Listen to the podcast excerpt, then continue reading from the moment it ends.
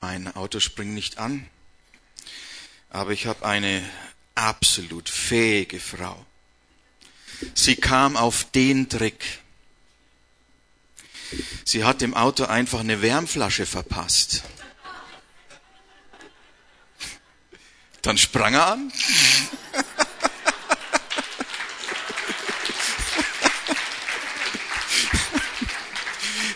Sie sagt, da lege ich eine Wärmflasche jetzt drauf.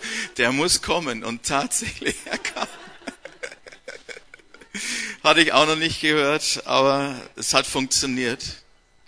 Und da war ich sogar zuversichtlich. Ich habe mal etwas erlebt. Bin vor, als wir noch in, in Wiesbaden waren, haben wir mal einen Freund von uns, den Dr. Bosch, nach Paris umgezogen oder von Paris, der hat dort gelebt, zurück nach Wiesbaden.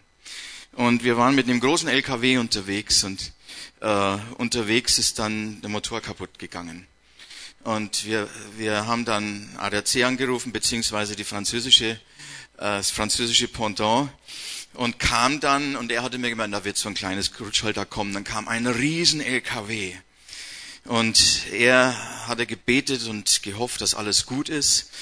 Und dann macht der Mann den, äh, den, die, die Klappe auf und zieht so ein Eisen heraus, das völlig kaputt war.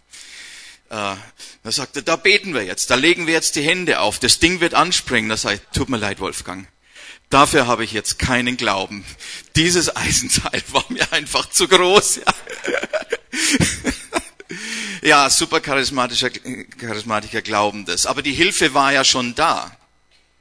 Die Hilfe war schon da. Da musste keine andere Hilfe mehr kommen. Ja. Aber das heute Morgen, als sie sagt, sie legt da die Wärmflasche drauf, da dachte ich, Herr, danke für solch gute Ideen. Äh, das passt, ja. Das passt. Auf die Batterie. Auf die Batterie. Also, wenn ihr mal kein Kabel habt oder wenn es sonst fehlt und ihr seid zu Hause und könnt es möglich machen, das scheint zu funktionieren. So, ihr Lieben, heute ist der zweite Advent und ich möchte ein bisschen weitergehen in unserer Adventsbetrachtung von letzter Woche allerdings in eine ganz andere Ecke. Es gibt da im Neuen Testament, am Anfang des Neuen Testamentes, eine ganze Menge Namen, die dort genannt werden, Personen, äh, vor allen Dingen im Zusammenhang mit der Weihnachtsgeschichte. Ja, vielleicht könnt ihr euch erinnern. Einige dieser Namen sind sehr bekannt äh, die kennt jeder und weiß man auch da mit etwas anzufangen, aber andere Namen, die sind relativ unbekannt. Und damit kann man vielleicht nichts oder nur sehr wenig anfangen. Dennoch sind sie durch die Inspiration des Heiligen Geistes in die Schrift hineingekommen und sind dadurch untrennbar für alle Zeiten mit den Evangeliumsberichten verbunden. Da das Wort Gottes ja kein Roman ist äh, und der eben nie Dinge aufgreift, die einfach nur äh, zur Ausschmückung sind oder überflüssiges Füllmaterial darstellen, ist letztlich alles von Bedeutung, was Gottes Wort zeigt. Und es lohnt sich, es ist beachtenswert, hier hinzugucken, da alles dazu dient, Jesus besser kennenzulernen und das Handeln und Wirken Gottes zu sehen und auch weil es Glauben weckt, egal wo man in Gottes Wort hineinschaut, wenn man die Zusammenhänge findet. Der Herr sagt selber, sein, Le sein Wort wird nicht leer zurückkommen, stimmt? Es wird bewirken, wozu er es gesandt hat. So, es gibt nicht spezielle Teile, die Glauben wecken, sondern das ganze Wort Gottes ist dahin ausgerichtet, dass es Glauben weckt, dass es Licht bringt, dass es Verständnis bringt.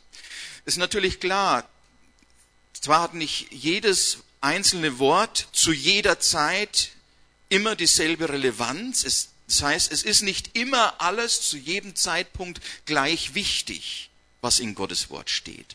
Hier gibt es verschiedene Zeiten, wo mal dieses wichtig ist und jenes. Und es gibt natürlich Dinge, die sind sehr wichtig und anderes sind eher Randerscheinungen, aber es ist alles beachtenswert. Jedenfalls ist nichts, was die Bibel aufgreift und was wir in Gottes Wort haben, nur zufällig in der Heiligen Schrift, sondern es ist alles von Bedeutung. Selbst scheinbare Randbemerkungen oder Kleinigkeiten, wo man leicht drüber liest, die man leicht übersieht einfach, die man gar nicht beachtet. Selbst diese Dinge haben ihren Sinn und zeigen oft wichtige Hintergründe und oft wichtige Zusammenhänge und auf deren Hintergrund dann eben auch Dinge geschehen und sich entwickeln. Deswegen sind auch diese Dinge wichtig, die hier abgebildet werden. So auch manche Namen, die ihr sicher schon gelesen habt und habt euch nie Gedanken darüber gemacht, was bedeutet es überhaupt. Namen und die Geschichte, die damit eben verbunden ist. Auch hier ist ja nichts aus Zufall in die Heilige Schrift hineingekommen.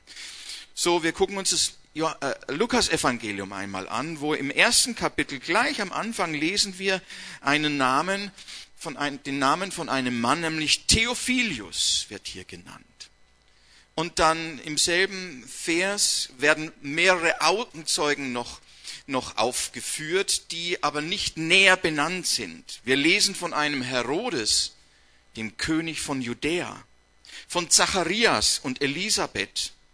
Ein Abia wird erwähnt. Den haben die meisten mit Sicherheit überlesen. Der Name Aaron taucht plötzlich auf. Von einem Engel ist die Rede, der sich anschließend selbst vorstellt und sagt, ich bin Gabriel, der vor Gott steht. Hier gibt es wiederum Zusammenhänge in das Buch Daniel und in das Buch der Offenbarung, wo von den sieben Engeln die Rede ist, die vor Gott stehen. Zweite Kapitel wird ebenfalls eingeleitet durch Namen aus der politischen Welt, die nämlich damals zu dieser Zeit die Machtverhältnisse bestimmten. Da lesen wir von Augustus, dem römischen Kaiser, den kennt auch noch jeder, aber was es da mit manchen Dingen auf sich hat, das wissen nur noch wenige.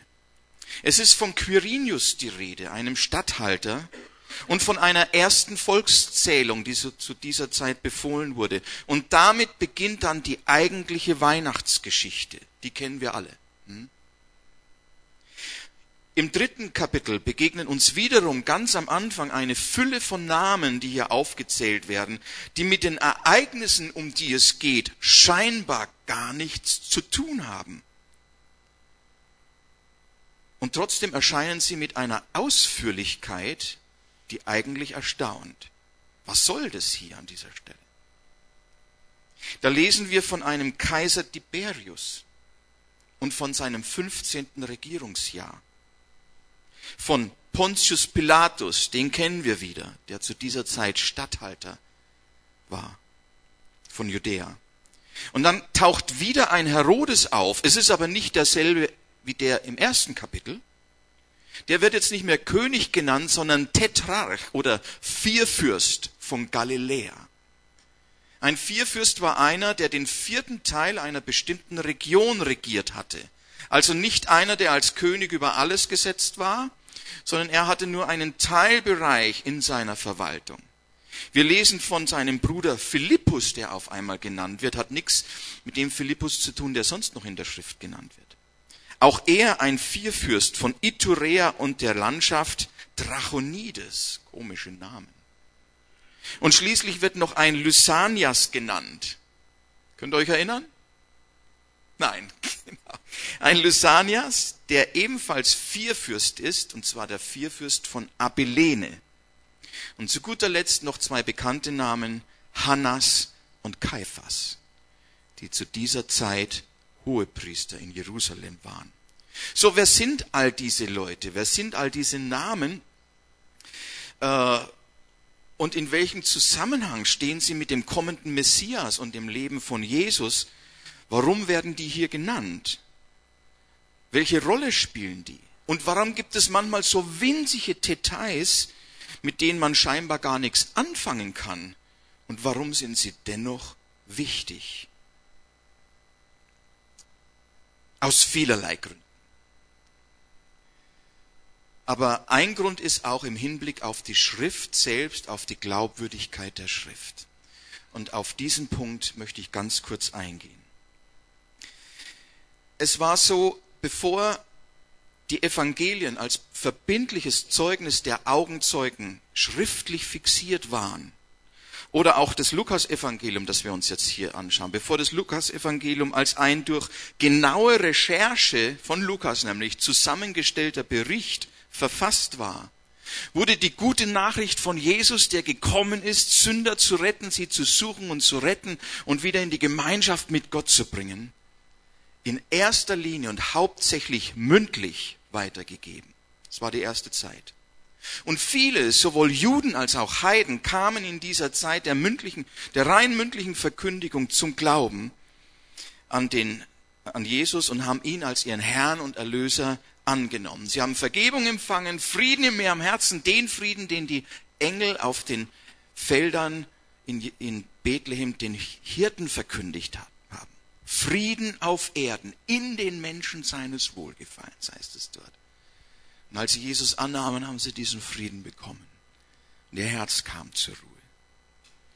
So, und gleichzeitig kursierten aber auch eine Menge Berichte äh, oder Geschichten über das Leben Jesu, die mit den wahren Vorkommnissen und den Berichten der Apostel nicht in Einklang standen. Da gab es auch andere Dinge, die da unterwegs waren. Es gab Ausschmückungen, Übertreibungen, Erfindungen fantastischer Geschichten, zum Beispiel über die, über die Kindheit Jesu. Da sagt uns die Bibel ja fast gar nichts, nur ganz wenige Stellen gibt es. Aber da gibt es die krassesten Geschichten. Klingt alles sehr mystisch, klingt alles wie Märchenerzählungen. Aber all diese Dinge waren auch sehr, sehr verbreitet und es führte immer wieder zu Irritationen bei den Hörern. Solche Kuriositäten in den Taten und Worten äh, und in den angeblichen Wundern über Jesus, von denen die Augenzeugen nichts wussten, die waren widersprüchlich. Und manche Gläubige und auch solche, die auf dem Weg zum Glauben waren, wurden dadurch verwirrt. Und deshalb war es das Anliegen von Lukas, einen kompletten Bericht zu verfassen, der allein auf dem Boden der Tatsachen stand das Lukas-Evangelium. Und Lukas war eigentlich auch ein Historiker, ein Mann, der sehr genau nachgefragt hat. Und er hört die Berichte verschiedenster Augenzeugen und er vergleicht die Berichte miteinander, um herauszufinden, wo wirklich äh, das Zentrum dieser Dinge ist. Und er prüft ganz eingehend die, äh, die, die Dinge und um die Ereignisse zu verfassen, äh, zu erfassen, wo, war er akribisch bemüht, wirklich genau darum bemüht, auch die Chronologie und die Abläufe, den Geschehen gemäß niederzuschreiben. Er schreibt es, ich habe der Reihe nach alles aufgeschrieben. Und so konnten dann die Ereignisse, die damals gelaufen sind, in ihren geschichtlichen Voraussetzungen und in allem, was dazugehörte, der ganze Rahmen, der da eine Rolle spielt, zugeordnet werden und verständlich werden, auch für die Zuhörer der damaligen Zeit oder die Leser der damaligen Zeit. Im Galaterbrief im vierten Kapitel, Vers 4 sagt der Apostel Paulus einmal, als aber die Zeit erfüllt war, sandte Gott seinen Sohn, geboren von einer Frau, geboren unter Gesetz. Er sagt hier, als die Zeit erfüllt war. So hier war also ein von Gott bestimmter Zeitpunkt, an dem der Erlöser kommen sollte. Und dabei hat Gott nicht willkürlich irgendeinen Zeitpunkt erwählt, den er aus der Ewigkeit heraus dann einfach zugegriffen hat, sondern er hat eine Zeit genommen, in der die Voraussetzungen erfüllt waren, damit der Sohn Gottes kommen und das Evangelium verkündigt werden konnte. Hm? Da mussten bestimmte Voraussetzungen erst einmal stattfinden. Ich nenne mal zwei ganz kurz. Eine Voraussetzung war, dass ein relativer Frieden herrschte, damit man relativ ungehindert reisen konnte. Es waren Straßen gebaut im Römischen Reich und die unterschiedlichsten Dinge. Es gab die Landesgrenzen in dieser Form nicht mehr, weil das Römerreich sich alles einverleibt hatte und es herrschte ein relativer Frieden. Und es war eine ideale Voraussetzung für die Verkündigung des Evangeliums, um reisen zu können. Auch etwas anderes, vielleicht ganz wichtig. Der Plan Gottes umfasste eben nicht nur den Messias, der kommen sollte, sondern eben auch alle Umstände und Gegebenheiten bis hin zu den politischen Verhältnissen, die ja nicht un unwichtig waren und die ihrerseits wieder für Verhältnisse sorgten, dass die Pläne Gottes sich erfüllen konnten oder dass sie sich genau darin erfüllten. Gott wusste das ja in seiner Vorausplanung, was kommen würde. So und all diese Einzelheiten, die jetzt dabei zusammenwirkten, spielten eine wichtige Rolle und führten eben erst dazu, dass Dinge sich überhaupt ereignen konnten, die vielleicht schon Jahrhunderte von Jahren im Voraus vorausgesagt wurden. Zum Beispiel, Jahrhunderte vor der Geburt Jesu ließ Gott durch den Propheten Micha mitteilen, dass der kommende König und Erlöser Jesus, Jesus war nicht genannt, aber dieser kommende König, nicht in Jerusalem im Königspalast geboren werden würde, sondern abseits von Jerusalem in einem abgelegenen Dorf, unscheinbar und bedeutungslos namens Bethlehem. Das war die Voraussage. Das konnte jetzt aber nur geschehen, weil Jahrhunderte später völlig andere politische Verhältnisse herrschten und der römische Kaiser Augustus, der auch der Friedenskaiser genannt wird, sein Reich, zu dem jetzt auch Israel und Judäa gehörten, befriedet war. Es herrschte ein relativer Friede, natürlich mit harter Hand der Römer, ganz klar. Und weil er gerade dabei war, seinen Staatshaushalt zu konsolidieren und eine Volkszählung und Steuerschätzung ansetzte und diese Dinge durchführen ließ. Dadurch war nämlich ein Paar, ein jüdisches Paar, das im Norden Israels lebte, nämlich in Nazareth, genötigt, nach Bethlehem in den Süden zu wandern, das die Heimat von Josef war weil sich laut kaiserlichem Dekret jeder Mann in seinem Geburtsort einschreiben lassen musste. So und so kam dann dieser Mann mit seiner Frau Maria, die schwanger war, genau zu diesem Zeitpunkt, wo sie ihren Erstgeborenen zur Welt brachte, nach Bethlehem. Und da sie in diesem Ort Bethlehem keine anständige Unterkunft fanden, heißt es, wickelt sie ihn in Windeln und legt ihn in eine Futterkrippe. Und wenn man genau hinschaut, dann sieht man, so erfüllte sich eine alte Prophezeiung durch eine neue Weltmacht, die dazu dienen musste, dass das Kind genau zu dem rechten Zeitpunkt am rechten Ort, den Gott zuvor bestimmt hatte, zur Welt kam. Anders wäre das nicht geschehen. Und Gott wusste das. Er sieht aus der Ewigkeit in die Zeit hinein und kann deshalb auch prophetisch wirken im Voraus, weil er im Voraus die Verhältnisse kennt und hat es so gewirkt. So gibt es noch eine ganze Menge anderer Zusammenhänge, Namen, die da auftauchen oder kleine winzige Details, die scheinbar nur Randbemerkungen sind. Und doch ist alles eingebunden, um uns Verständnis zu geben und ein Bild von dem, wie umfassend Gottes Heil für uns ist dass er alles umfasst und alles bedenkt. So diese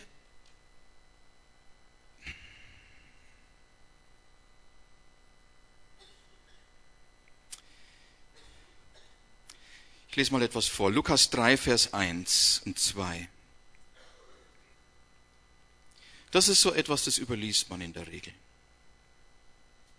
Da schreibt Lukas im 15. Jahr der Regierung des Kaisers Tiberius, als Pontius Pilatus Statthalter von Judäa war und Herodes Vierfürst von Galiläa und sein Bruder Philippus Vierfürst von Iturea und der Landschaft Drachonidis und Lysanias Vierfürst von Abilene unter dem Hohenpriester Kaiphas und Hannas, da geschah das Wort Gottes zu Johannes, dem Sohn des Zacharias, in der Wüste.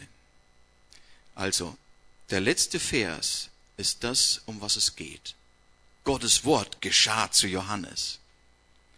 Und die, der Vers vorher, der so lang und umständlich ausgeführt ist, der leitet es ein, um einen Zeitpunkt deutlich zu machen, wann das geschah.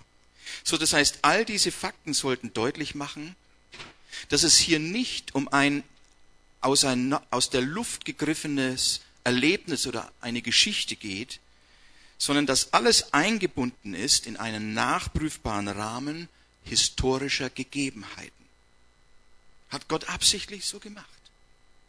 Er hat nicht einfach nur super charismatisch irgendwo in einer Wolke Dinge hineingelegt, sondern er hat es eingebunden in die Geschichte, auf dem Boden der Tatsachen, in Dinge hinein, mit denen wir tagtäglich zu tun haben, in Umstände hinein, in denen jeder Mensch lebt.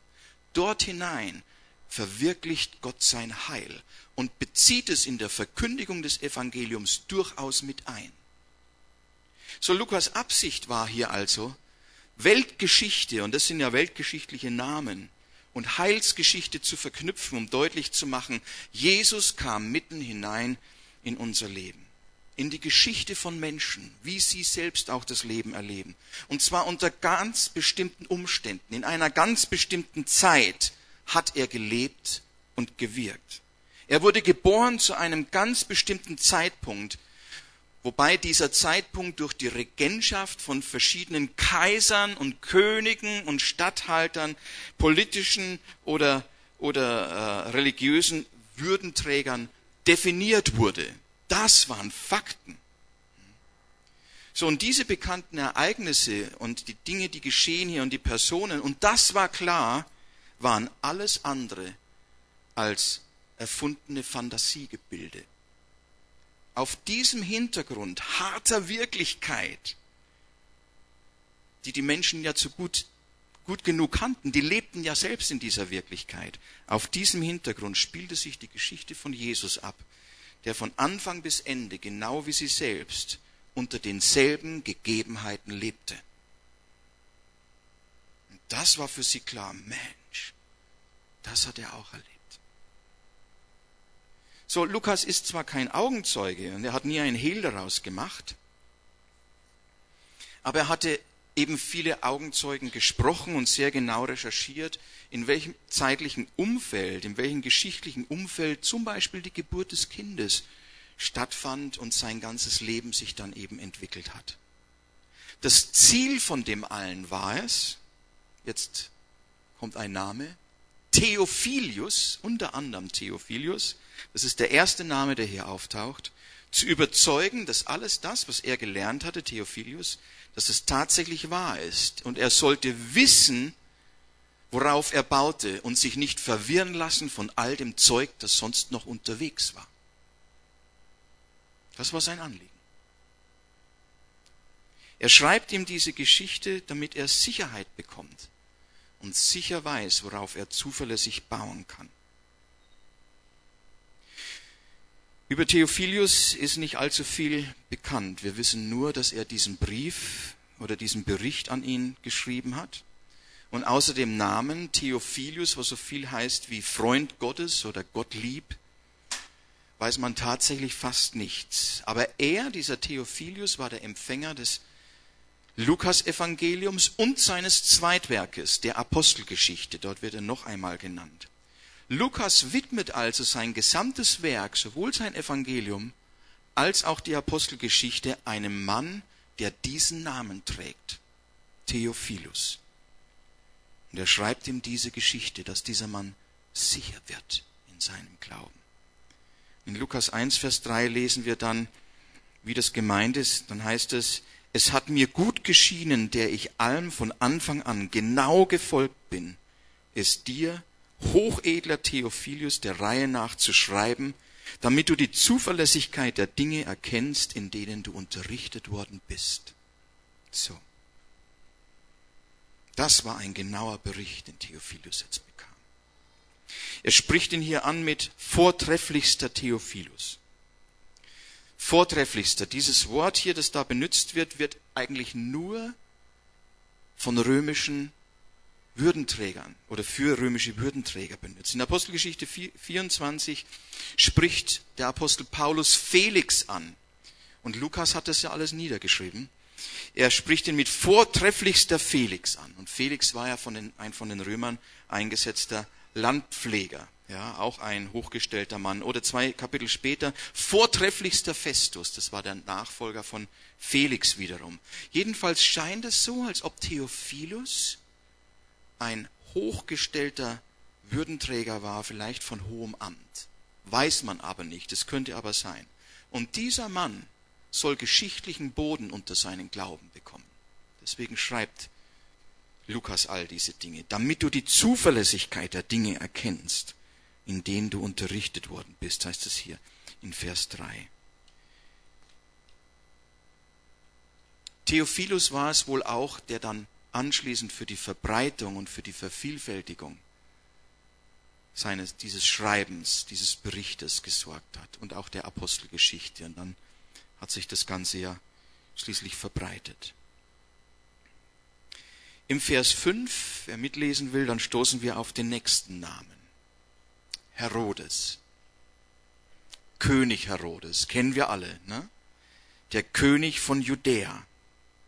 Dieser Name ist uns relativ geläufig schon seit unserer Kindheit weil er eben eng mit der Weihnachtsgeschichte verbunden ist. Ich lese dazu mal eine Parallele aus dem Matthäusevangelium, Matthäus 2, 1 bis 3. Dort lesen wir. Als aber Jesus zu Bethlehem in Judäa geboren war, in den Tagen des Königs Herodes, siehe, da kamen Weise vom Morgenland nach Jerusalem, die sprachen, wo ist der König der Juden, der geboren worden ist? Denn wir haben seinen Stern im Morgenland gesehen und sind gekommen, ihm zu huldigen. Als aber der König Herodes es hörte, wurde er bestürzt und ganz Jerusalem mit ihm.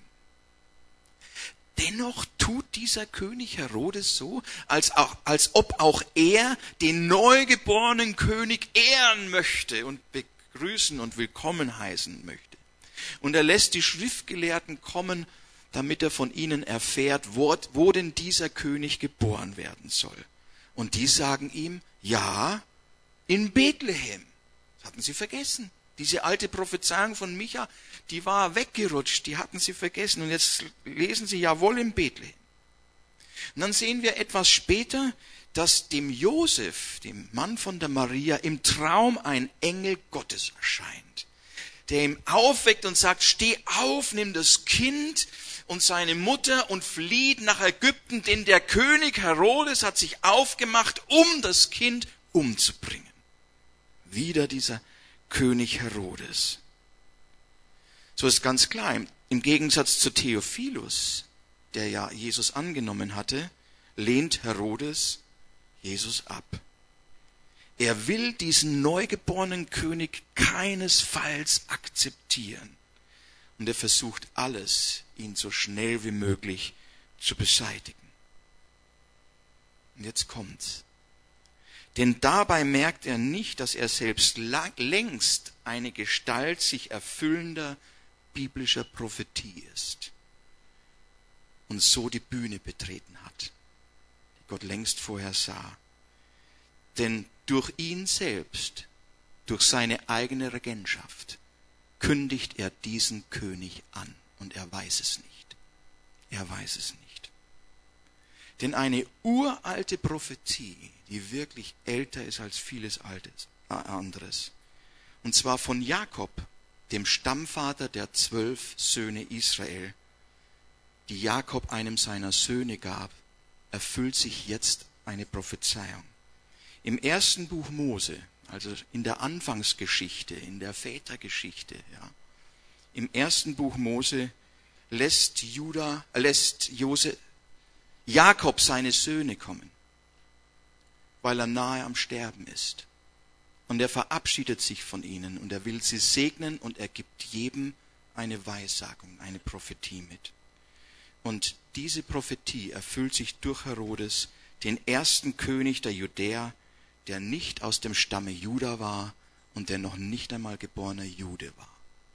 In Genesis 49, Vers 1 lesen wir, als Jakob eben auf seinem Bett seine Söhne rief, dann heißt es, und Jakob rief seine Söhne und sprach, Versammelt euch und ich will euch verkündigen, was euch begegnen wird in künftigen Tagen. Wörtlich heißt es am Ende der Tage. Kommt zusammen und hört ihr Söhne Jakobs und hört auf Israel, euren Vater. Dann kommt einer nach dem anderen. Zuerst der Erstgeborene. Dann sagt Jakob, Ruben, mein Erstgeborener du sollst keinen Vorrang haben. Könnt ihr selber nachlesen, warum nicht. Das macht er dann deutlich. Dann kommen die nächsten, Simeon und Levi. Auch sie kommen nicht gut davon. Müsst ihr selber nachlesen, warum nicht. Und schließlich kommt Judah, der vierte in der Reihe. Und von ihm heißt es, Judah, du, dich werden deines, deine Brüder preisen. Denn Judah ist ein junger Löwe. Und in Vers 10, Nur dir gehören Thron und Zepter. Dein Stamm wird stets den König stellen, bis der Herrscher kommt, dem alle Völker dienen sollen. Ich habe es in einer anderen Übersetzung noch nachgelesen, in der Einheitsübersetzung. Dort heißt dieser Vers, nie weicht von Juda das Zepter der, das Zepter, der Herrscherstab von seinen Füßen, bis der kommt, dem er gehört, dem alle Völker dienen sollen. Und dann lesen wir plötzlich Jahrtausende später bei Lukas in den Tagen des Herodes, des Königs von Judäa. Aber Herodes war kein geborener Jude. Er war Idumäer und ist konvertiert zum Judentum. Er war ein Proselyt, der aber eigentlich mit der Religion gar nichts am Hut hatte. Um sich beliebt zu machen bei den Juden, hat er den Tempel ausgebaut, den Tempel des Herodes, und hat ihn verschönert. Aber in erster Linie ist dieser Mann immer nur seinen eigenen weltlichen Interessen gefolgt und hat sich nicht um die Religion gekümmert. Er war beim Volk extrem unbeliebt und nicht nur, weil er nicht jüdischer Abstammung war, sondern weil er ihnen von den Römern aufgezwungen wurde. Er war ein römischer Vasall, aber er gehörte nicht zu ihnen.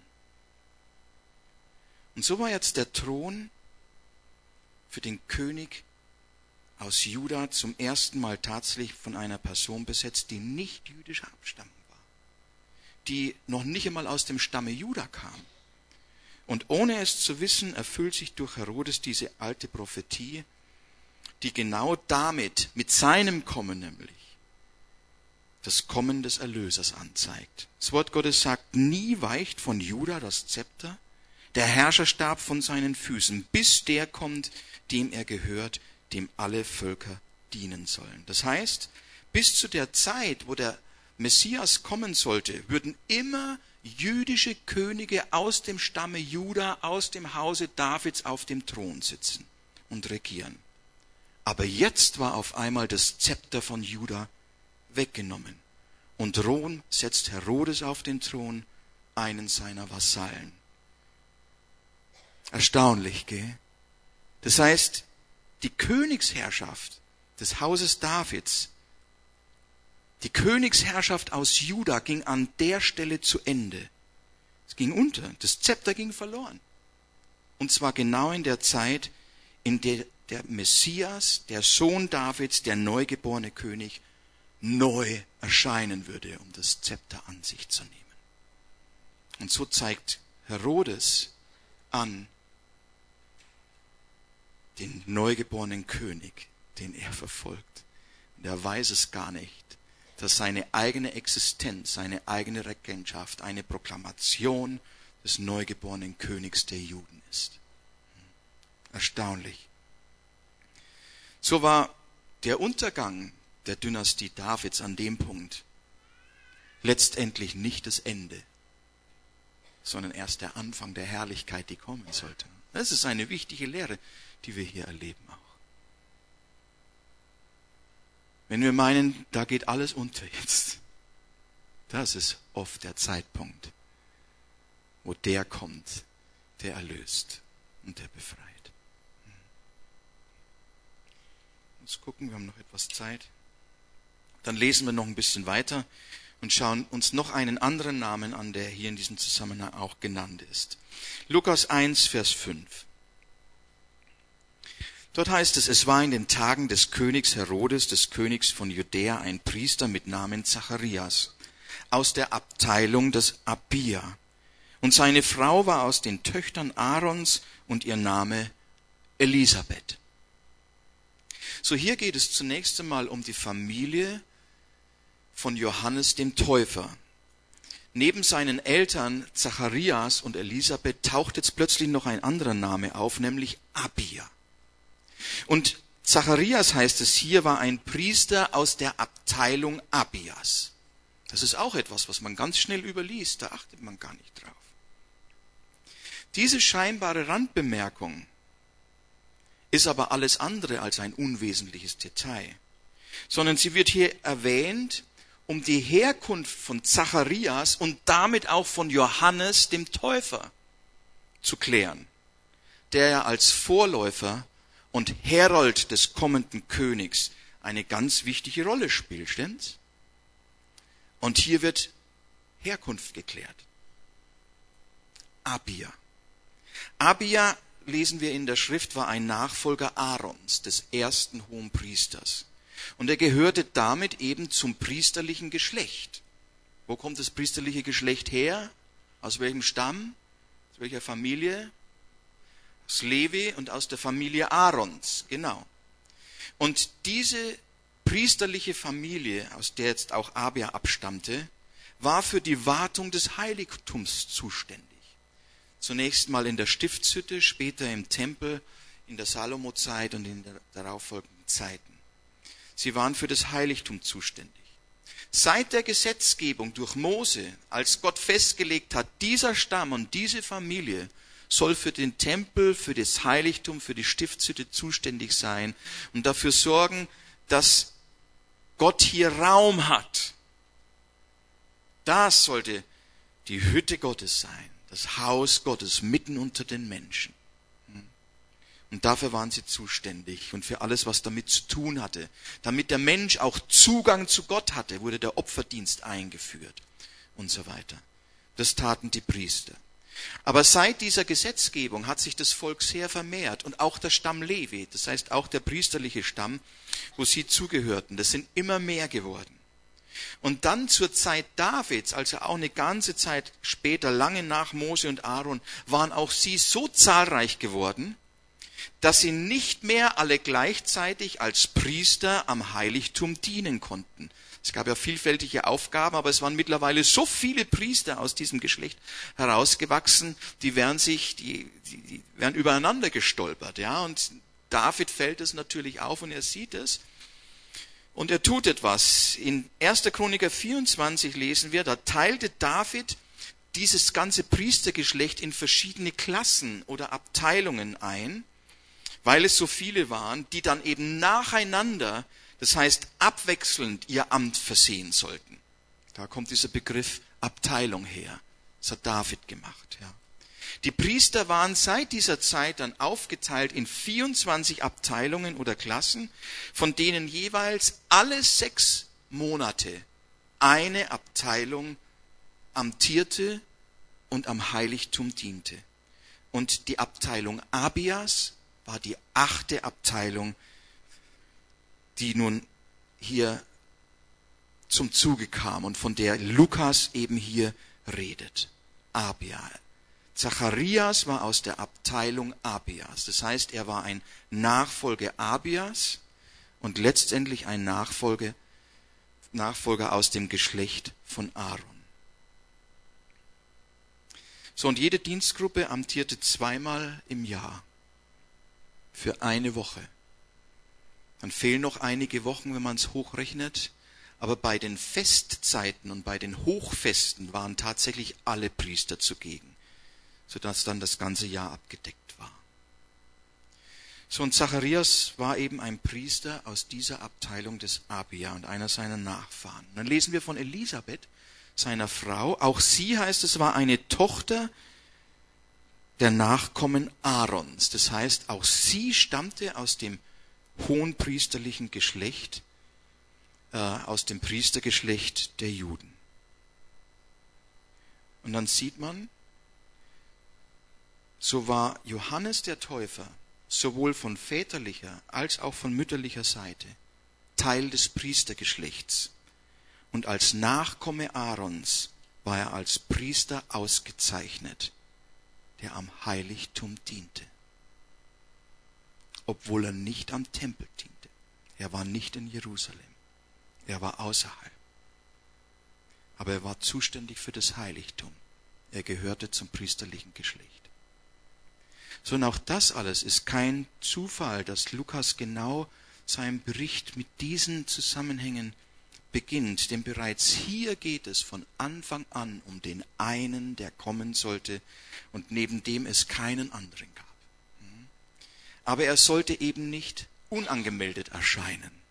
Das sollte einer sein, der ihn ankündigt, ein Herold, der ihn ausruft und der alle Welt aufmerksam macht, die jüdische Welt. Er kommt, er kommt. Und wenn jemand weiß um diese Dinge, wenn es jemand weiß, der ihn ankündigt, dann eben der Priester, der in Gestalt von Johannes dem Täufer auftritt und auf Jesus hinweist und dann schließlich sagt, seht, das ist Gottes Lamm, das hinwegnimmt die Sünden der Welt. Als Johannes dann schließlich gefragt wird, wer er selber denn sei, die schicken ja aus Jerusalem eine Abordnung zu ihm, und sie fragen, wer, wer bist du denn? Dann weist er, er von sich selber weg und weist auf den, um den es bei alledem geht. Und in Johannes 1, Vers 20 folgende lesen wir, und er bekannte und leugnete nicht. Und er bekannte, ich bin nicht der Christus. Sie sprachen nun zu ihm, wer bist du? Wer bist du, damit wir Antwort geben denen, die uns gesandt haben? Was sagst du von dir selbst? Er sprach, ich bin die Stimme eines Rufenden in der Wüste, macht gerade den Weg des Herrn, wie Jesaja der Prophet gesagt hatte.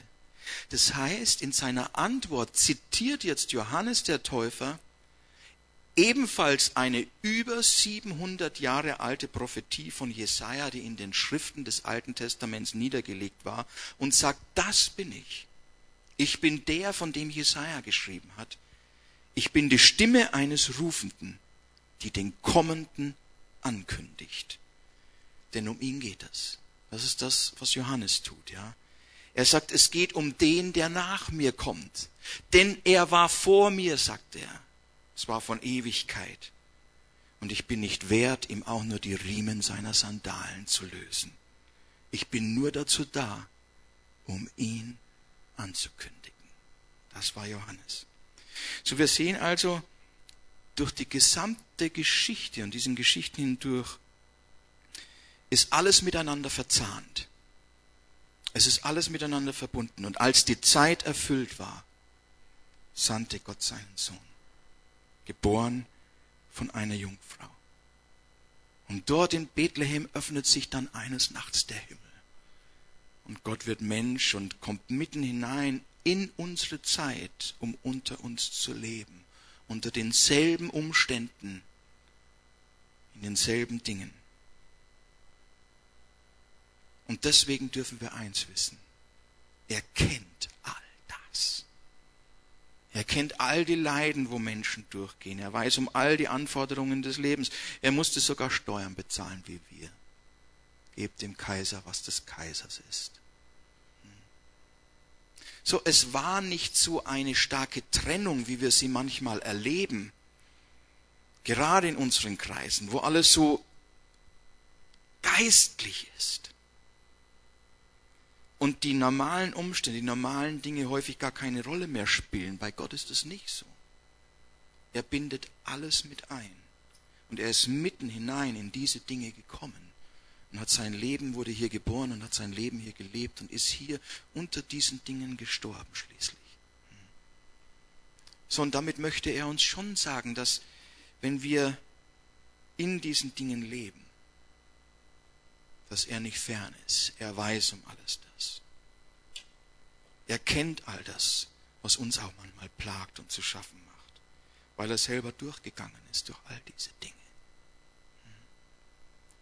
Und so sehen wir, dass diese eingestreuten Dinge, die jetzt irgendwie auf die römische Besatzungsmacht hinweisen oder einen Kaiser oder, oder irgendwelche Namen wie den Abia, das ist alles höchst sinn- und bedeutungsvoll, wenn man ein bisschen bohrt und nachguckt. Und Gott zeigt uns damit, dass es hier keine Zufälle gibt. Er hat alles im Überblick. Sein Plan steht fest. Und er wird es zu Ende führen. Und er wird uns durchführen durch alles hindurch, egal was auch geschehen mag. Er weiß um die Dinge. Er wusste tausende von Jahren im Voraus und sagt es durch, durch Jakob, dass eines Tages das Zepter des Stamme, Stammes Judas nicht auf dem Thron ist, aber nur für kurze Zeit. Er kannte von Anfang an die unterschiedlichsten politischen Verhältnisse und die Dinge, in denen Menschen leben durch die Zeiten hindurch und da ändern sich die Systeme ständig. Aber Gott weiß um alle Dinge. Ihm entgleitet nichts. Er gebraucht die Dinge, um seinen Plan zu entfalten. Im Großen wie im Kleinen. Da komme ich ins Spiel. Ja. Verloren in einer, in einer Welt, die unüberschaubar ist, in der ich meine ganz kleine Welt habe. Aber dadurch, durch diese Dinge auch einen Blick für das Große bekomme und weiß, dass auch ich im Kleinen nicht übersehen bin. Gott weiß es. Ist doch gut, oder? Wirklich. So, ich möchte euch ermutigen, auch einmal bei diesen Dingen genauer hinzuschauen, die man gerne überliest. Und wenn du mal über einen Namen stolperst, dann guck dir doch einfach an, meistens steht dahinter dann ein Buchstabe, zumindest in der Elberfelder. Und dann liest du nach, das ist dann der Verweis auf eine andere Bibelstelle, wo dieser Name noch vorkommt oder ein Ereignis oder eine Aussage. Und es verweist dich vielleicht irgendwo ins Alte Testament. Und dann liest du da einfach nach und, und siehst dann, vielleicht gibt es dann nochmal Querverweise zu anderen Stellen. Die Bibel legt sich durch die Bibel aus. Diese Arbeit muss man sich allerdings machen.